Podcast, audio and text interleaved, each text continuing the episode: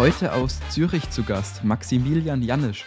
Er ist mit einem Alter von 20 Jahren der mit Abstand jüngste Doktorand der Schweiz und promoviert zurzeit an der Universität Zürich in der Mathematik. Vielleicht kommt euch der Name Maximilian Janisch auch schon bekannt vor, denn durch mehrere Fernsehberichte, die seinen Lebensweg begleitet haben, möchte er die Förderung von Hochbegabten vorantreiben.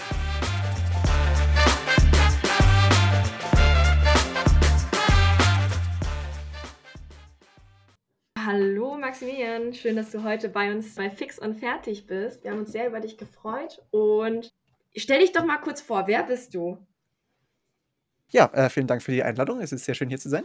Also ich bin Maximilian Janisch. Ich bin ein Doktorand an der Universität Zürich in Mathematik und ich habe eine gewisse, sagen wir, Bekanntheit in den Medien erlangt, weil ich sehr, sehr früh, nämlich mit neun Jahren, die Matura in der Schweiz heißt das, äh, Matura in Deutschland Abitur, das Abitur in Mathematik gemacht habe. Und ja, ich freue mich hier zu sein. Ja, dann ähm, fangen wir mal gleich als erstes. Wie alt bist du gerade? Also ich bin jetzt 20, also ich bin im Jahr 2003 geboren und ähm, hatte am 8. August äh, bin ich äh, 20 geworden. Ja, und ähm, ich habe dich mal in so Videos gesehen, aber so viel weiß ich nun auch nicht über dich. Mhm. Erzähl doch mal, woher kommst du? Woher ich komme, also ich bin geboren am äh, Spital der Uni Zürich tatsächlich. Das heißt, ich habe mich nicht so weit bewegt. Ich habe mich vom, vom Spital zum Mathegebäude bewegt. ähm, und ich bin, ich bin aufgewachsen in einem relativ kleinen Ort, an dem ich immer noch wohne. Der ist ungefähr in der Mitte zwischen Luzern und Zürich in der Schweiz. Okay, crazy. Das heißt, wohnst du noch zu Hause? Ich wohne noch zu Hause bei meinen Eltern, richtig, ja. Ja, dann ist doch entspannt, oder? Das ist sehr entspannt, absolut. Okay, krass. Du bist jetzt 20, lebst noch zu Hause und gehst schon zur Uni. Aber seit wie vielen Jahren? Seit wie vielen Jahren? Also, wie ich äh, gerade erwähnt hatte, hatte ich also die, das Abitur bzw. die Matura in Mathematik mit neun Jahren geschrieben. Und ähm, danach wollte ich zuerst Student werden an der ETH Zürich. Das ist äh, eine der bekanntesten, vielleicht die bekannteste Universität und die renommierteste Universität der Schweiz. Und dort durfte ich aber nicht studieren, wurde ich abgelehnt. Und äh, seitdem habe ich zuerst in einem Spezialprogramm und hinterher offiziell an der Universität Zürich äh, studiert. Das heißt, im dem Sinne eigentlich schon seit ich neun bin, ja. Und warum wurdest du abgelehnt? Was war der Grund? Es gab zwei Gründe. Zuerst, ich hatte nur das Abitur, also die Matura in Mathematik und nicht in allen anderen Fächern. Und ich war zu jung. Das waren die beiden Gründe. Und äh, gut, dann äh, war die ETH, sagen wir, in dem Sinne halt etwas weniger flexibel damals als die Universität Zürich. Die Universität Zürich hat sich dort, obwohl das nicht quasi nötig gewesen wäre, aber äh, quasi einfach aus, aus gutem Willen hat sie sich äh, besonders eingesetzt, indem dort für mich ein eigenes Förderprogramm geschaffen wurde, wo dann ein Professor, äh, Camilo Dedelis, mir quasi Privatunterricht gegeben hat und das war halt einfach sehr großzügig und äh, so hat sich das ergeben, dass ich jetzt bei der Uni bin. Ja. Wahnsinn! Das ist natürlich was ganz Verrücktes für uns alle, weil Jakob und ich haben ganz normal mit 18 unser Abi gemacht und ja, was man halt so ähm, macht in dem Alter und als du noch neun warst, haben wir wahrscheinlich noch am Spielplatz gespielt. Springen wir mal ein bisschen weiter vor. Wann war der Moment, wo du gemerkt hast, okay, Mathe macht mir richtig Spaß? Oder wann waren deine ersten Berührungspunkte damit? Ich glaube, ich habe ich hab schon als Kind sehr, sehr gerne mit Zahlen gearbeitet. Zum Beispiel hatte mein Großvater ähm, die, die, den PIN seiner Kreditkarte mal vergessen und ich konnte den PIN dann äh, quasi eintippen. Also ich habe schon früh mit, mit Zahlen, also damals war ich, keine Ahnung, vielleicht vier oder sowas. Ich habe äh, gerne als 60-Jähriger die, die Quersummen äh, von Autoschildern berechnet, also die Summe von den Ziffern auf den äh, Nummernschildern von Autos. Also ich habe schon sehr früh gerne mit Zahlen so, so rumge, rumgearbeitet. Und äh, mit der Zeit habe ich dann äh, gemerkt, dass äh, es in der Mathematik noch mehr Dinge gibt als nur Zahlen, sondern da geht es eigentlich auch um abstrakte Ideen. Und das hat mir auch sehr, sehr gefallen. Und dann habe ich schon relativ früh, sagen wir, seit ich sechs Jahre alt war, äh, wirklich mich intensiv mit Mathematik eigentlich beschäftigt und regelmäßig äh, Dinge erlernt. Und das geht bis heute so. Ja. Wie war das dann für dich in der Schule? Weil du warst ja natürlich viel schneller als alle anderen wie bist du damit klargekommen?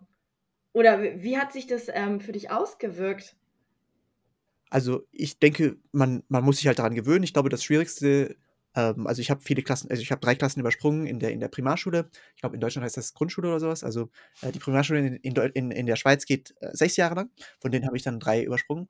Und ich glaube, das Schwierigste daran ist, dass sich die Klassen ändern. Also man muss sich jedes Mal an eine neue Klasse gewöhnen. Aber allein der Altersunterschied an sich war eigentlich kein Nachteil, sondern eher sogar ein Vorteil. Weil sagen wir zum Beispiel, ich war in der ersten Klasse und äh, da wollte sich niemand mit mir über, über große Primzahlen unterhalten.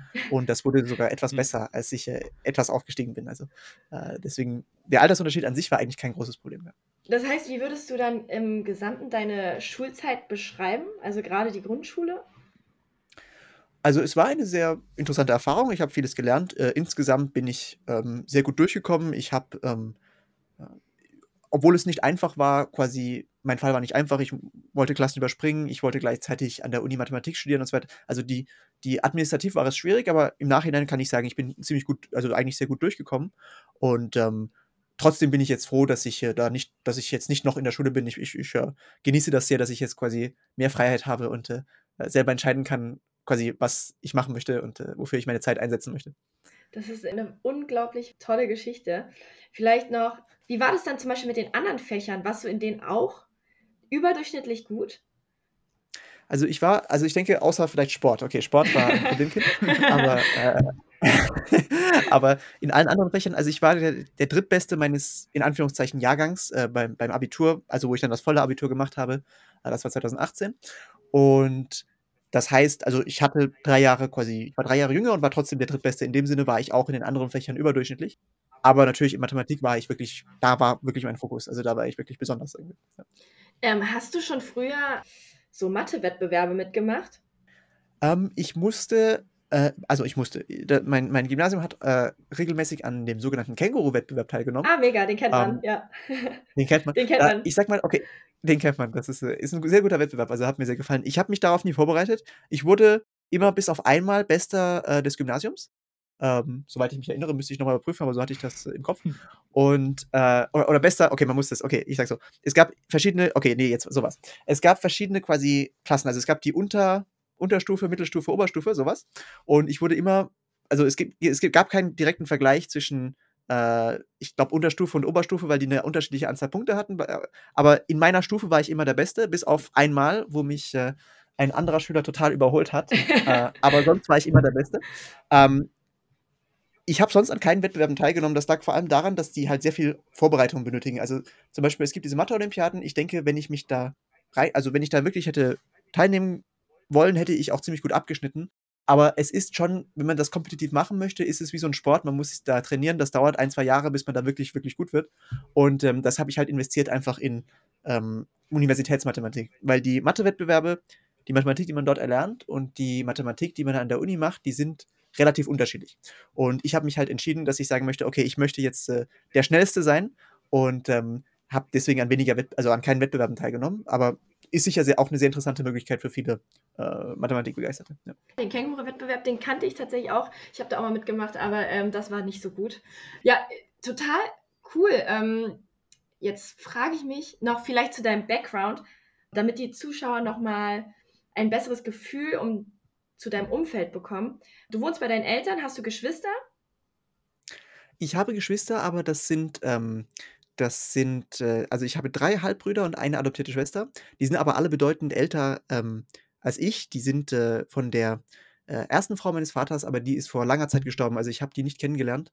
Ähm, deswegen, ich, die gibt es, aber ich interagiere mit denen. Ich sehe die vielleicht zweimal pro Jahr oder sowas, aber nicht in dem Sinne, wie vielleicht andere mit ihren Geschwistern aufwachsen oder sowas. Ja. In, ich bin effektiv eher ein Einzelkind im, im Sinne von, wie ich aufgewachsen bin und so weiter, äh, als obwohl ich halt doch vier Geschwister habe. Das heißt, du warst viel dann äh, mit dir selbst beschäftigt oder gab es noch viele Leute in deinem Umfeld oder Familienmitglieder, die dich beeinflusst haben? Ah, ich, oh, das ist eine, das ist eine, okay, das ist eine offene Frage. Wie soll ich sagen? Ich denke, ich bin ein Produkt meiner Umgebung in gewisser Weise wie, also zu einem gewissen Teil ein Produkt meiner Umgebung wie eigentlich alle Menschen. Aber ähm, es stimmt schon, also ich hatte, ich war individualistisch unterwegs in dem Sinne, dass ich halt ich wusste relativ früh, was ich, was ich gut kann und was ich gerne mache. Und ich habe äh, das ausgebaut seit äh, eben in den letzten 14 Jahren oder sowas. Das heißt, in dem Sinne war ich eigentlich relativ individualistisch unterwegs. Ich glaube, das kann man sagen. Ja. Du machst ja gerade deine Promotion. Hast du schon so Ideen, was du danach machen willst? Das ist eine sehr gute Frage. Also sagen wir, es gibt die, es gibt meine Forschung, die ich jetzt habe, ist äh, zu einem, also besteht aus zwei Teilen. Der eine Teil ist der theoretische Teil und der andere Teil ist der angewandte Teil. Und der theoretische Teil zielt wirklich eigentlich darauf ab, das könnte man ausbauen. Man könnte versuchen, damit eine Professur zu erlangen, dass man sagt, ähm, okay, ich forsche jetzt an meinem Thema, das ist äh, reine Wahrscheinlichkeitstheorie und baue das auf, äh, so dass ich mir einen, einen Lehrstuhl erkämpfe. So, das wäre die eine Richtung. Und die andere Richtung wäre der angewandte Teil. Der angewandte Teil ist, sagen wir, Anwendungen von mathematischen und statistischen Modellen in der Medizin und in äh, der Finanzwelt. Und das wäre dann eher so in die Richtung, dass man sagt, okay, hier, äh, hier spielt äh, die Privatwirtschaft, dass man sagt, okay, ich versuche hier zusammenzuarbeiten mit äh, zum Beispiel Pharmaunternehmen. Äh, in der Schweiz gibt es ein großes, äh, das heißt Roche. Oder dass man auch sagt, ich versuche zusammen Unternehmen mit, sagen wir, ähm, Finanzdienstleistern. Das wäre dann die, die, der Ausbau der, der angewandten Seite. Also wenn ich es irgendwie schaffe, beide Dinge zu kombinieren in der Zukunft, so wie ich es jetzt im Moment äh, mache, auf, auf kleinerer Stufe. Das wäre mhm. so meine, meine Hoffnung, dass ich das hinbekomme. Glaubst, du, dass du dein Promotionsthema so erklären kannst, dass es ein Nicht-Mathematikstudent verstehen kann? Ich werde es versuchen. Also es gibt ein, okay, ich versuche, ich fange an mit dem theoretischen Teil. Also der theoretische Teil ist, sagen wir, okay, es gibt in der Wahrscheinlichkeitstheorie ein Resultat, das sieht wie folgt aus. Nehmen wir an, ich habe eine Münze und ich werfe diese Münze ganz häufig. Okay?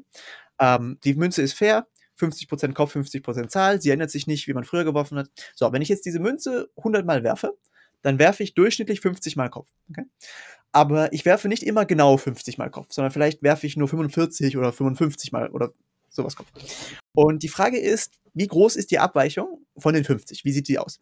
Und es gibt ein Resultat, das heißt zentraler Grenzwertsatz, äh, das besagt quasi, die tatsächliche Verteilung ist nicht genau bei 50, sondern sie ist um 50 herum und sieht aus wie äh, eine Normalverteilung. Das ist so eine, so eine glockenförmige Kurve. Die kennt man vielleicht, weil IQ-Werte sind auch ungefähr so verteilt und so weiter. Und ähm, das basiert aber darauf, dass die Münzwürfe unabhängig sind. Also die Münze erinnert sich nicht, wenn ich einmal Kopf geworfen habe, wird es jetzt nicht wahrscheinlicher, dass ich nochmal Kopf werfe. So, was bei der Münze so ist. Aber ähm, bei anderen Themen ist es vielleicht nicht so. Also sagen wir, ich mache zum Beispiel ich führe Messungen durch im Physiklabor und ich mache einen Fehler, dann kann es sein, dass dieser Fehler mit dem nächsten Fehler zusammenhängt. Also derselbe äh, Doktorand äh, macht zweimal denselben Fehler und so weiter. So. Und ähm, ich arbeite daran, dass man quasi diese Unabhängigkeit abschwächt, dass man sagt, wenn zum Beispiel nur genügend viele Münzwürfe unabhängig sind voneinander, dann kriegt man auch diese Normalverteilung. So ungefähr, das ist der, das ist der theoretische Teil. Dann gibt es einen angewandten Teil. Der angewandte Teil ist äh, zum Beispiel in der Medizin. Also es geht darum, auch Wahrscheinlichkeitstheorie. Ähm, man beobachtet, sagen wir, viele Daten von einer Wahrscheinlichkeitsverteilung. Also zum Beispiel in der Medizin beobachtet man häufig folgende Dinge. Man sagt, ich habe äh, persönliche Merkmale eines Patienten, das sind Alter, Geschlecht, äh, Vorerkrankungen und so weiter. Man hat Behandlungsmöglichkeiten und man hat Ergebnisse. So. Und man beobachtet jetzt zum Beispiel in einem Spital, ähm, hat man 100.000 Patienten gehabt über die letzten zehn Jahre, die hatten folgende Eigenschaften, haben folgende Behandlungen durchgeführt und die Ergebnisse waren wie folgt. Und ähm, was man machen möchte, ist, man möchte die gemeinsame Wahrscheinlichkeitsverteilung dieser Dinge erlernen. Okay? Also das ist eine Frage der künstlichen Intelligenz. Und äh, man versucht, diese gemeinsame Verteilung zu erlernen. Und wenn man das gut hinkriegt, dann kann man quasi hinterher genauer sagen, welche Behandlungen für welche einzelnen Personen nützlich wären. Okay? Und äh, die Frage, mit der ich mich befasse, ist quasi, was sind effiziente Methoden, um diese Verteilungen zu erlernen? Also mathematisch gesehen, äh, welche statistischen Methoden funktionieren gut? So, das ist der angewandte Teil. Ja. Äh, ich habe es sogar größtenteils äh, ja. gut verstanden, deswegen ich bin gerade begeistert. Sehr gut. Also es, ist, es ist ja auch cool, dass es einen Praxisteil gibt, weil das wäre jetzt auch so eine Frage von mir gewesen, wie das denn ist, wenn man Mathematiker werden oft so als reine Theoretiker bezeichnet, die nicht viel von ihrer Umwelt mitbekommen. Heißt, das würdest du nicht unterschreiben?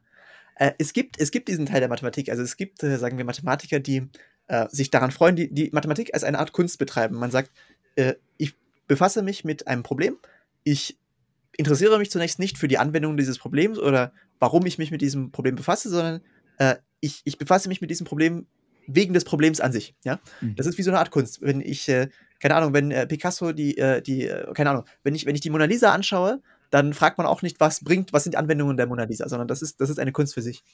Und ähm, das ist ein Teil der Mathematik, aber es ist nicht der ganze Teil. Also es gibt auch viele angewandte Mathematiker, also wirklich, die dann quasi so ein bisschen wie ich sagen, okay, das ist schön und gut, aber ich würde auch gerne was machen, was quasi dann auch in der echten Welt äh, verwendet wird. Also ich werde auch teilweise motiviert durch echte Probleme. Und das, die gibt es auch. Also das ist nicht, äh, das ist nicht, äh, nicht nur so, dass Mathematiker rein äh, abstrakte Probleme lösen, sondern es gibt auch quasi, es gibt ein Spektrum von Leuten, die sehr angewandt sind, sehr, sehr theoretisch und ich bin irgendwo in der Mitte, würde ich sagen. Ja. Okay, heißt für unsere Jüngeren, die vielleicht sich überlegen, ob sie Mathe studieren sollten, wie ist dann da der Aufbau? Ist es dann auch eine Mischung oder wie sieht das aus? Ich denke, also zunächst mal die, die Grund, also wenn ich, sagen wir, die ersten drei Jahre des Studiums, so Bachelorstudium sind, ähm, da erlernt man die Mathematik, die es seit 300 Jahren relativ fix gibt, so seit Newton und Leibniz. Äh, da wird nicht viel über moderne Anwendungen, also vielleicht, wenn der, sagen wir, Dozent sehr motiviert ist, sagt er, okay, es gibt eine Anwendung, die irgendwie Gebrauch macht von dem, was wir hier erlernen. Hm? Aber im Prinzip ist das nicht, ähm, man erlernt einfach das Handwerk. Also es gibt ein gewisses Handwerk, das man erlernen muss. Und das ist nicht das kriegt man meistens nicht, das ist 300 Jahre alt, das kriegt man meistens nicht hin, das durch jetzige Probleme zu motivieren. Also ich würde sagen, am Anfang ist es halt ein bisschen trocken, aber ähm, sobald man das Handwerk erlernt hat, öffnet sich halt einem die Welt auch zu äh, dazu, dass man plötzlich, sagen wir, Probleme der echten Welt jetzt genauer mathematisch analysieren kann und halt äh, äh, teilweise mit besseren Lösungen äh, quasi bessere Lösungen entwickeln kann als die, die es jetzt gibt. So, das ist die Hoffnung. Wie wichtig würdest du jetzt, wenn wir wieder darüber reden, was du nach deinem Doktor machen willst, wie wichtig ist dann dir bei Geld bei beruflichen Zielen? Spielt das eine große Rolle oder sagst du eher, es geht mir eher darum, was ich dort mache?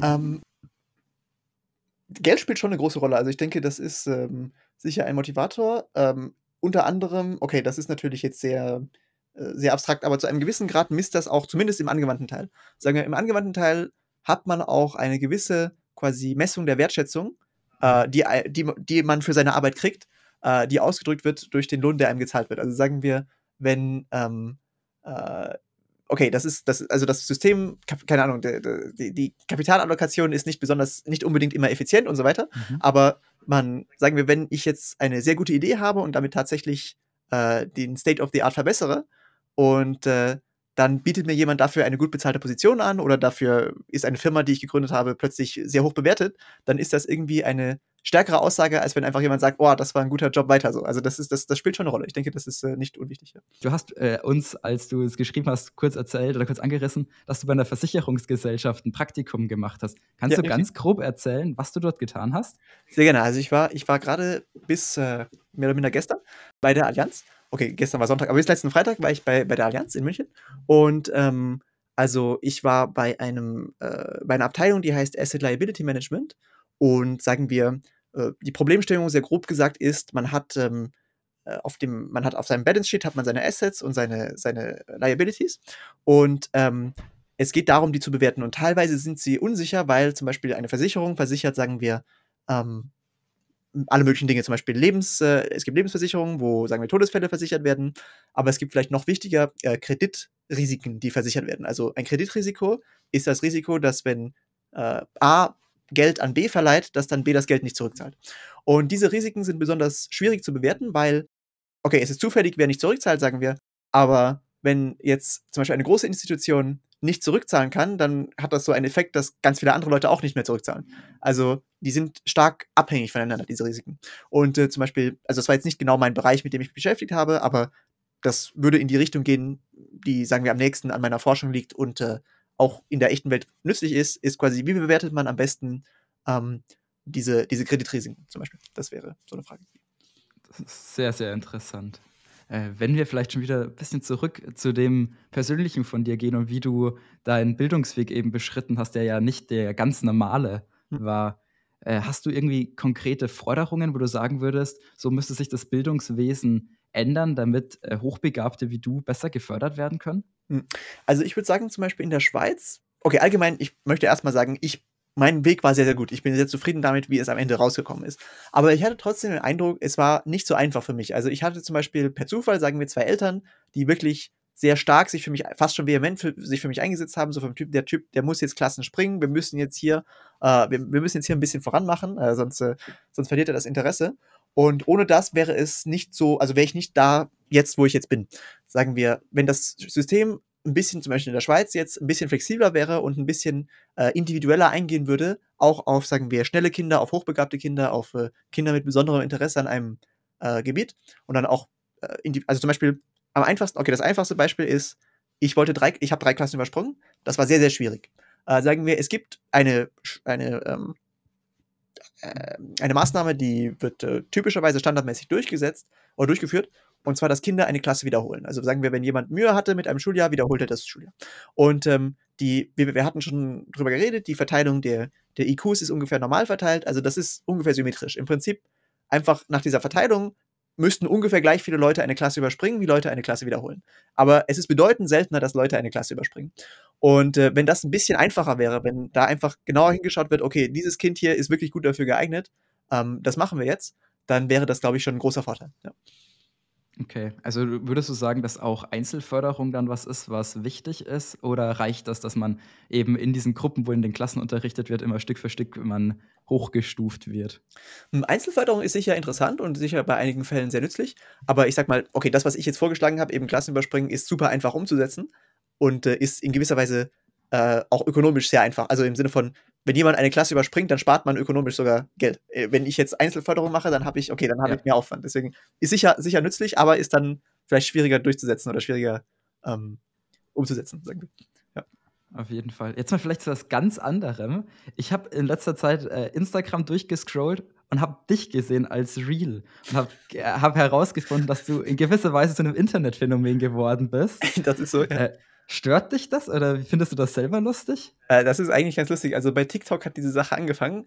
Ähm, und zwar, es gibt eine, äh, zwei Dokumentationen der schweizerischen, äh, von SRF Doc heißt, äh, also Schweizerisches Radio, Schweizer Radio und Fernsehen, die haben eine Serie, die heißt Doc. Und da gibt es, äh, oder ich glaube, das war sogar ein Reporter. Also es waren zwei Reporter über mich. Und die findet man auf einem YouTube-Kanal, der heißt SRF Doc. So. Und ähm, einer ist aus dem Jahr 2015 und einer aus dem Jahr 2019. Und in dem aus dem Jahr 2015 gibt es so eine Szene, wo äh, mich, äh, wo mich Helen Arnett, also diejenige, die für den Film verantwortlich war, so fragt so, ah, Maximilian, was machst du denn so in Frankreich so irgendwie? Und dann sage ich so, ja, ja, ich äh, spiele da Kasch, Kasch, Trap, Trap und Trampolin. Und äh, das gab es 2015 und das ist vor ein paar Monaten bei TikTok durch die Decke gegangen. Also irgendwie so alle möglichen Variationen gibt es davon. Es gibt Remixes, es gibt den Techno-Remix, es gibt, äh, es gibt alles. Und äh, das hat ungefähr, ich denke, so 30 Millionen Klicks oder sowas. Ich habe damit gar nichts zu tun. Ich, ich habe das gar nicht gemerkt, bis mich alle, mein, mein ganzer Freundeskreis die ganze Zeit zugespammt hat mit irgendwelchen TikToks. Und äh, aber ich finde das eigentlich ganz lustig. Also ich denke, wenn ich da unterhaltsam, wenn ich da Unterhaltung bieten kann, ist das eigentlich ganz lustig. Äh, hat dich das jemals gestört, dass du sozusagen in den Medien präsent warst, weil du dich eben für die Sache eingesetzt hast mit Bildungswesen? Na, ich muss sagen, ich habe das eigentlich auch, also ich, ich habe das quasi bewusst auch so gemacht. Ich habe ja mich da ein bisschen, also so ein Dokumentarfilm entsteht nicht alleine und ähm, also mich hat das nie gestört. Also ich, für mich ist das kein Problem, dass ich, äh, dass ich, sagen wir, ein bisschen in, in der Aufmerksamkeit bin. Ähm, und äh, wenn ich da ein bisschen auch äh, quasi die, die ein bisschen den Fokus auch auf das Thema lenken kann, also so quasi Förderung von Hochbegabten, dann freut mich das sehr. Also das ist, ja. Wow, Maximilian, ich bin äh, total begeistert. Ich habe mich dann gefragt, so, du bist irgendwie in allem gut, ja, mindestens gut. Da reden wir gerade von äh, der Normalverteilung. Gibt es irgendwas, bei dem du besonders schlecht bist?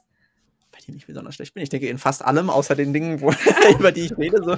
Ähm, äh, keine Ahnung, was kann ich besonders schlecht? Sagen wir, ah, zum Beispiel, okay, nee, was, wo, wo, ist man denn so wirklich alles, was ich mit dem ich mich nicht befasst habe? Also keine Ahnung. Ich habe das Gefühl, ähm, du bist so ein Allrounder. Ich habe das Gefühl, du müsstest nur einen Text lesen, irgendwie dir ein Video anschauen und du kannst es irgendwie zum Beispiel, okay, wo war ich in der Schule? In der Schule, glaube ich, war. Du meintest Sport war, war Geschichte. Nicht so gut, ja? Sport war nicht so gut. Äh, Geschichte war ich auch nicht so gut. Ich glaube, Geschichte war ich nicht so gut so. Ähm, Und warum? Weil, ich meine, die Jahreszahlen kannst du dir bestimmt merken. ja, das Problem ist so zum Beispiel, wenn, wenn in der Mathematik muss man sich viele Dinge merken, aber die Dinge hängen, also quasi, man kann sie alle irgendwie logisch herleiten, ja. Und in der Geschichte gibt es viele Fakten, die man sich merken muss, die aber, okay, äh, Napoleon hat im Jahr XY folgendes gemacht, so, das hätte auch ein anderes Jahr sein können. Also quasi, es gibt keinen Grund, warum es so ist, wie es ist. Und äh, das ist in der Mathematik anders. Vielleicht ist da, vielleicht komme ich besser deswegen mit, äh, mit Dingen in der Mathematik zurecht als mit, äh, mit Dingen in der Geschichte, keine Ahnung. das ist Wahnsinn. Kommen wir mal nochmal zurück zu deinem Persönlichen. Erzähl uns doch mal, wie ist ein ganz normaler Tag für dich? Wie läuft dein Tag so ab? Ein ganz normaler Tag. Okay, der, der, das war jetzt die letzten vier Wochen anders, weil ich eben bei der Allianz war. Dort war der Tag vom Typ, okay, äh, außer, also das Wochenende war anders, aber der Wochentag war im Sinne von, okay, ich stehe so gegen 8 Uhr auf, äh, ich fahre zur Arbeit, dann bin ich um 9 Uhr da, äh, dann gibt es um 12 Uhr Mittagessen, um 1 Uhr geht es weiter und äh, dann irgendwann am Abend äh, fährt man wieder zurück. So, und dann, äh, dann, dann relaxt man äh, zwei Stunden und keine Ahnung, isst zu Abend, geht ins Bett. So, das war die letzten vier Wochen. Meine Tage hier in der Schweiz sind bedeutend ungeordneter. Ähm, also sagen wir, da stehe ich, da ist der, der Zeitpunkt, zu dem ich aufstehe, relativ zufällig. Ich würde sagen durchschnittlich so 9.30 Uhr, aber die Varianz ist so, keine Standardabweichung, eine halbe Stunde oder so. Und, äh, und dann gehe ich irgendwann, also wenn ich mich dafür entscheide, zur Uni zu gehen, gehe ich dann zur Uni. Und an der Uni ist es ziemlich schön, weil, also ich habe mein Büro und vor dem Büro sitzen immer ganz viele Studenten. Und dann ähm, kann ich mich endlich entscheiden, äh, entweder entscheiden zu arbeiten oder mich mit Studenten zu unterhalten. Und das ist dann auch zufällig, äh, was von den beiden ich mache. Und äh, okay, irgendwann tue ich dann doch mal was, also kriege ich doch mal was Produktives zustande, dann geht es zum Mittagessen äh, dann am Nachmittag mache ich das Gegenteil von dem, was ich am Morgen gemacht habe, und dann gehe ich irgendwann nach Hause und äh, so ungefähr sieht der typische Tag in, in der Schweiz aus, würde ich sagen. Ja. Das heißt, ähm, dein Tag ist nicht äh, durchgetaktet. Machst du dir dann irgendwie Notizen, wenn du mal ein paar mehr Sachen hast, oder weißt du einfach alles in deinem Kopf? Ah, ich ich habe schon so eine To-Do-Liste und so weiter, aber die To-Do-Liste schaue ich mir viel zu selten an, als dass sie nützlich wäre. äh, nee, ich denke, ja, okay, ich, ich mache mir schon Notizen, aber keine Ahnung, ich, äh, es ist nicht super, es ist nicht super geordnet. Also ich denke, da kann ich noch mehr Ordnung reinbringen eigentlich. okay, und ähm, weil du davon gesprochen hast, dann relaxst du ein bisschen nach der Arbeit oder nach der Uni. Was machst denn du zum Relaxen? Was bringt dich runter? Du, also entweder sehe ich mich äh, mit, mit Kollegen oder ich, keine Ahnung, schaue YouTube-Videos oder ich spiele Schach oder ich äh, schwimme, so ungefähr. Ich glaube, das sind so Stand. Oder ich fahre Fahrrad. Das, das ist, ja, im Winter kann ich noch Skifahren. Das geht jetzt nicht. Gut, also aber kurz am Nachmittag Skifahren funktioniert auch nicht so ganz. Also das, also das ist. In der Schweiz vielleicht? Ja, ich, ich, wohne eine Stunde entfernt von, von, von dem. Also ich denke, das nächste Engelberg kann man mit dem Auto so in 50 Minuten erreichen. Also im Prinzip wird das sogar gehen, aber okay, so ganz praktisch. So, ja, da muss ich hinfahren und dann irgendwie, keine Ahnung, Ski auspacken und dann hoch und bla bla. Also das ist nicht. So, um, um, um 4 Uhr nachmittags ist das dann nicht mehr so nicht mehr so ganz äh, angenehm. Du sagst, du spielst auch noch Schach nebenher. Ähm, ja. Einfach so hobbymäßig mit deinen Kumpels oder machst du da auch irgendwie ein bisschen was Professionelleres mit? Einfach hobbymäßig online, online. Aber äh, Online-Schach ist eine, ist eine ganz großartige Sache. Ähm, ich könnte das so professionell anfangen, aber das ist dann auch wieder ziemlich großer Zeitaufwand. Darf man fragen, also, was dein, äh, wie heißt es denn, Elo ist oder Elo. dein, dein Rating? Okay, also das hängt von der Seite ab, wo ich spiele. Ich habe ich spiele aktiv bei chess.com und bei Lichess und die Ratings sind je nach Zeitkontrolle und äh, Seite etwas anders, aber so äh, Größenordnung 2500 auf, auf den Seiten. Also. Oh ja, shit, oh shit. Das heißt, ähm, du spielst Schach, triffst dich dann äh, ab und zu mit Freunden und gehst dann auch schwimmen. Thema YouTube, was guckst du da so für Videos?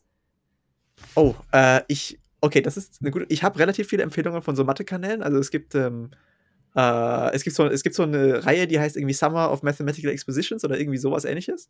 Äh, also mir werden relativ nerdige Videos sozusagen ange angezeigt. Ich denke größtenteils so, also ich kann mal gucken, Momente.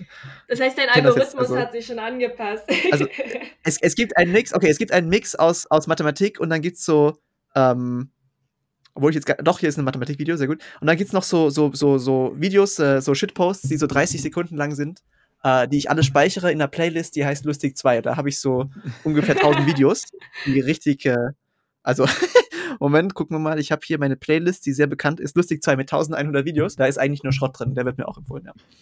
genau. Oh, mega. Und Tiervideos. Tiervideos werden mir auch empfohlen. So irgendwelche Hamster, die, äh, wo dann David Attenborough so erzählt so, oh, this hamster, das wird mir auch empfohlen, ja genau. Was, ja. was ist das lustigste Tier deiner Meinung nach? Oh, ich liebe Capybaras, die finde ich sehr, sehr oh, cool. Süß. Die, die Capi oh die sind, die sind, äh, die sind äh, irgendwie so, also ich weiß nicht, ob sie die lustigsten sind, aber sie sind halt irgendwie so entspannte. Okay, ja, du hast ja Jakob schon erzählt, du machst jetzt deine Professur und er wird sich noch ein bisschen hier und da mal ausprobieren, was jobtechnisch geht. Habe ich das richtig verstanden? Oder ja, also Professur, ich meine, das wäre das wäre ein mögliches Ziel. Ich, ich will jetzt nicht gar, also es ist, Lebenszeitstellen sind relativ kompetitiv und es ist auch nicht ganz klar, ob ich das am Ende wirklich erreichen möchte, aber das wäre eine eine Richtung, die sicher, also die man sich sicher anschauen sollte in, in meiner Position. Ja. Und jetzt unabhängig von der Arbeit und der ganzen Math Mathematik, hast, was sind da deine persönlichen Ziele noch im Leben? Willst du noch was ganz Verrücktes machen? So ein Ironman machen oder, keine ah. Ahnung, durch den Ärmelkanal schwimmen? Irgendwas Lustiges? Nicht, das ist ein guter Punkt. Ich habe mir da nicht so viel überlegt. Das ist eine, das ist eine gute Frage. Ähm, nö, müsste ich mir mal überlegen. Ich glaube, so die meisten Sachen, also so Schach bin ich am ist das, wo ich am kompetitivsten bin, da bin ich schon ziemlich gut, da habe ich eigentlich nicht mehr so viel, wo ich jetzt noch verbessern möchte. Keine Ahnung, sonst so, da habe ich mir eigentlich nicht so viel bei. Also da hätte ich gerne Inspiration. Was, was kann man so, was kann man so machen? So, was sind so persönliche Ziele, die empfehlenswert sind? Ich weiß gar nicht, ob das so was Besonderes sein muss. Ich glaube, da geht es eher darum, keine Ahnung, vielleicht mal Kinder zu kriegen oder so. Also normalere persönliche ja, Ziele. Heiraten. Du, da bin ich, da bin ich, da, da, ja, das verschiebe ich noch so um 10 bis 15 Jahre. Da bin ich, äh, Okay. Da bin ich noch total unentschlossen oder keine Ahnung. Nicht, habe ich mir nicht so viel drüber nachgedacht. Da hast du Ja, auch oder noch viel die Zeit. Ja, oder die Welt bereisen oder keine Ahnung. Gibt ja viele Sachen, was man machen kann. Irgendwo einen Brunnen bauen. Ich habe ja, hab mich nicht fixiert, muss ich zugeben. Ja? Das ist. Ja, dann äh, gibt es bestimmt eine zweite Folge, wo, die, wo wir vielleicht diese Follow-up. Frage dann beantworten. Ja, ein Follow-up machen wir in 15 Jahren. So, okay, jetzt, jetzt, jetzt wollen wir diese persönlichen Ziele haben, Max. Also jetzt. Eine generelle Frage noch. Woher kommt deine tägliche Motivation? Meine tägliche Motivation. Ha, das ist auch eine gute Frage. Also ich denke, ich mache eigentlich die Dinge, die ich mache, habe ich mir selber gewählt und ich mache die sehr gerne. Also zum Beispiel so mathematische Forschung ist ähm, was, was mir gefällt. Ich habe da Freude dran. Und es gibt auch einen kompetitiven Aspekt, der mir sehr gefällt. Also im Sinne von, man versucht quasi, es haben sich sehr viele Leute mit einem Problem befasst und man möchte jetzt ähm, eine, sagen wir, m, einen Ansatz finden, der besser ist als das, was das Beste, was vorher gefunden wurde. Also mir gefällt sowohl die Tätigkeit an sich als auch der kompetitive Aspekt daran. Ich glaube, das ist Wie definierst du für dich Erfolg? Uh, das ist eine gute Frage. Ähm, hm. Ich würde sagen, also ich, ich fühle mich meistens erfolgreich, wenn ich irgendeinen, sagen wir, äh, hoffentlich messbaren Fortschritt erzielt habe. Also das kann auch ein kleiner Fortschritt sein, so im Sinne von, wenn ich, äh, sagen wir, äh, mein Zimmer aufräumen möchte und es ist am Abend aufgeräumt, dann äh, bin ich, dann, dann ist das schon ziemlich erfolgreich. Und äh, allgemeiner, wenn ich zum Beispiel, sagen wir, ein, äh, ein Thema, ähm, äh, mich zu einem, mit einem Thema befasse und es dann am Ende schaffe, einen, einen Artikel dazu zu veröffentlichen, das ist für mich auch ein Erfolg. Also sagen wir, überall, wo ich irgendwie einen, einen spürbaren Fortschritt erzielt habe, das ist, äh, gibt mir so ein Erfolgsgefühl. Ja. Triffst du auch manchmal Entscheidungen aus dem Bauchgefühl heraus oder ist bei dir alles mathematisch berechnet? Ne, ich habe also mathematische Modelle für alle Entscheidungen, die ich treffe. Also ich habe, glaube ich, noch Nee, nie eine Entscheidung jetzt? Wirklich jetzt? Nein, nein, nein. nein. äh, nee, ich treffe viele Entscheidungen spontan, ja. ja. Okay, einfach so, wenn du es fühlst. Okay, gut, dass wir das geklärt haben, weil ich habe mir nämlich gedacht, dass du für alles immer schon ähm, Risiken ausgerechnet hast und dann äh, schon deine Checklisten hast, theoretisch. Ich mache immer erst eine Meta-Analyse zu, äh, keine Ahnung, wenn ich Schokokekse kaufe, welche Schokokekse besser sind. Also, nee, also. Nein, mache ich nicht, mache ich nicht. Maximilian, ich habe ich hab, ich hab da noch eine Frage. Sag mal, hast du, hast du einen Lieblingsspruch? Ein Lieblingsspruch? Ja, Ja, und ich habe so eine Zitatliste. Moment, ich kann mal gucken, bitte. was ich Deine, ich würde gerne Best-of-Zitatsprüche Maximilian Janisch hören.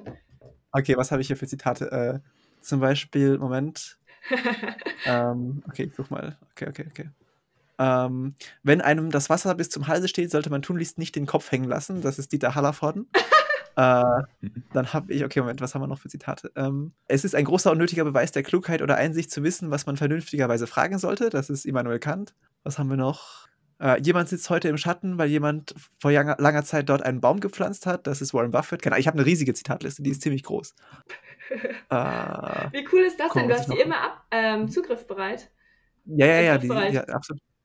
Wo hat man diese Sprüche her? Hast du die aus dem Internet? Es gibt so.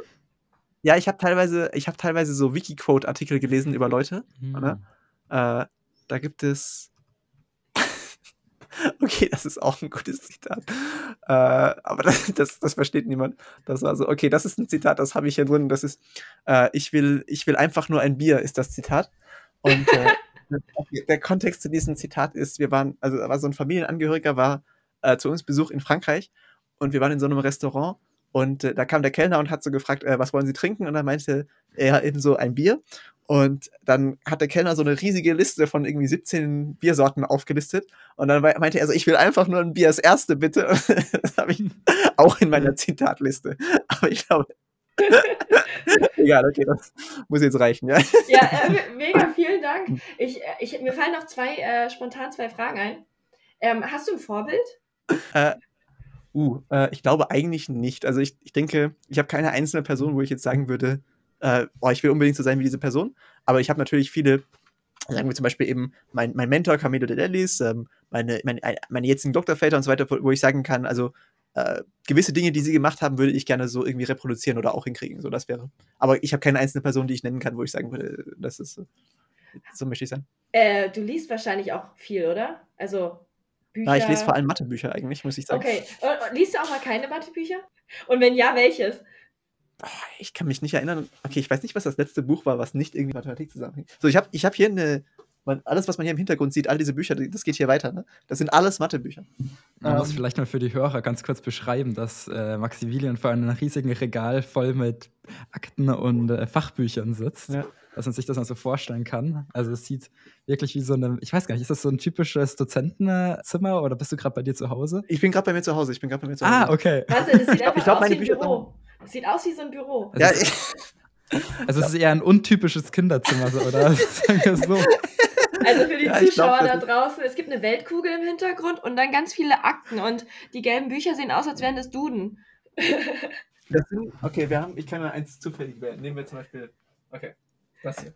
Sagen wir. Das ist äh, Stochastic Calculus, also stochastisches Kalkül. Also, und die sind alle von diesem Typ. Ähm, äh, manchmal lese ich vielleicht so Bücher, die irgendwie so, so populärwissenschaftliche Bücher, die vielleicht zusammenhängen mit Mathematik oder, oder äh, Wirtschaft. So irgendwie, keine Ahnung. Hier liegt ein Buch, äh, das ist ein ziemlich gutes Buch. Das ist ein bisschen gemein, das Buch. Aber es ist, das ist ziemlich lustig. Ich habe es noch nicht gelesen, aber das will ich irgendwann mal lesen. Und ich glaube, habe ich das sogar auf Italienisch gekauft? Ja, das habe ich sogar auf Italienisch. Das ist, das heißt äh, Bullshit Jobs und das ist so ein Buch über so einen Großteil der Berufe in der, in der jetzigen Gesellschaft, die vielleicht nicht wirklich sehr nützlich sind. Äh, und das ist auf Italienisch, ja. Aber ich habe es noch nicht gelesen. Das, vielleicht wäre das das nächste Mathebuch, was ich. Äh, das heißt, nicht Mathebuch. Du sprichst auch äh, fließend Italienisch, haben wir jetzt rausgehört? Ich spreche sehr holprig Italienisch, ja. Okay, weil das Buch, das sieht schon ganz schön dick aus. Wünsche ich dir ganz viel das Spaß. Stimmt, ja. danke, danke. Okay, äh, vielleicht noch ein, eine letzte Frage, die du beantworten könntest für die Zuhörerschaft. Wir haben jetzt viel über dich erfahren. Du bist hochbegabt, hast eine steile Karriere hinter dir, bist vielseitig interessiert. Was willst du den Leuten da draußen mitteilen? Hast du irgendwie was, was dir auf dem Herzen liegt, was du schon immer mal sagen wolltest? Nö, also ich, ich kann allgemein nur empfehlen. Ich hatte Glück, ich wusste schon früh, was ich machen möchte und das hat sich irgendwie ausgezahlt. Und ich denke, äh, man sollte versuchen, auch eine, sein Leben so auszurichten, dass man halt eine Tätigkeit hat, äh, sodass man Freude an dieser Tätigkeit hat. Also dass man sich, sagen wir, äh, dass das Wichtigste ist, dass das, mit dem man sich die meiste Zeit beschäftigt, einem selber auch äh, glücklich macht.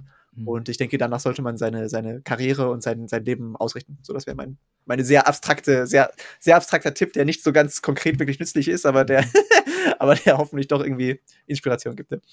Eine Frage noch von mir, die ich mich gerade gefragt habe, jetzt wo du so eine steile Karriere hingelegt hast, glaubst du, du fühlst irgendwann vielleicht mal den Druck, dass man dann auch performen muss, weil viele Leute so viel von einem erwarten? Oder hast du das eher nicht? Ah, ich glaube, ich, glaube, ich bin mein härtester Kritiker. Ich glaube am meisten, also Druck von außen hat mir nie so Probleme gemacht bis jetzt. So, wenn, dann bin eher ich der, der sagt, okay, hier sollte ich jetzt mal ein bisschen zulegen, hier will ich jetzt schon noch ein bisschen mehr äh, ins Thema reingehen und ein bisschen bessere Ergebnisse erzielen. Ich glaube, äh, der, der härteste Kritiker bin da wirklich ich. Also ich glaube, von außen ist es ist nicht so nicht so massiv gewesen bis jetzt.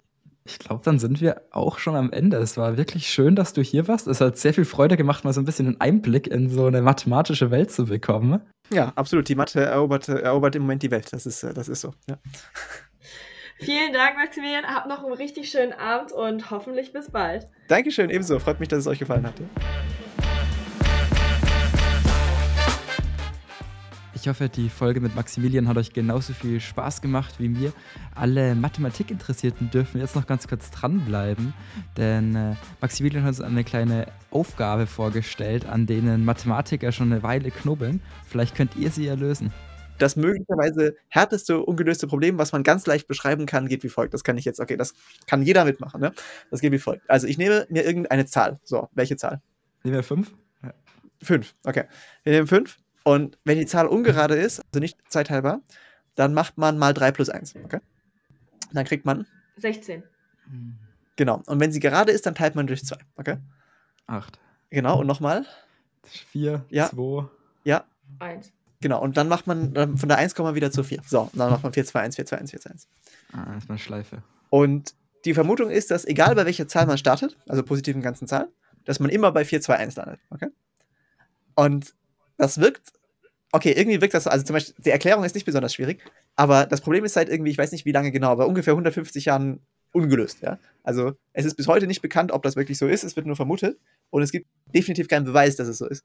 Und ähm, da sieht man, also das ist ein ganz einfaches zu beschreibendes Problem, aber niemand weiß, also insbesondere ich nicht, aber auch, äh, also niemand weiß, wie man, wie man das macht. Und das ist ziemlich, also es gibt lauter Probleme von dem Typ, die, die, die, die kommen auf jeder, an jeder Ecke trifft man auf solche Sachen. Also es ist, äh, es ist nicht zu unterschätzen, ja.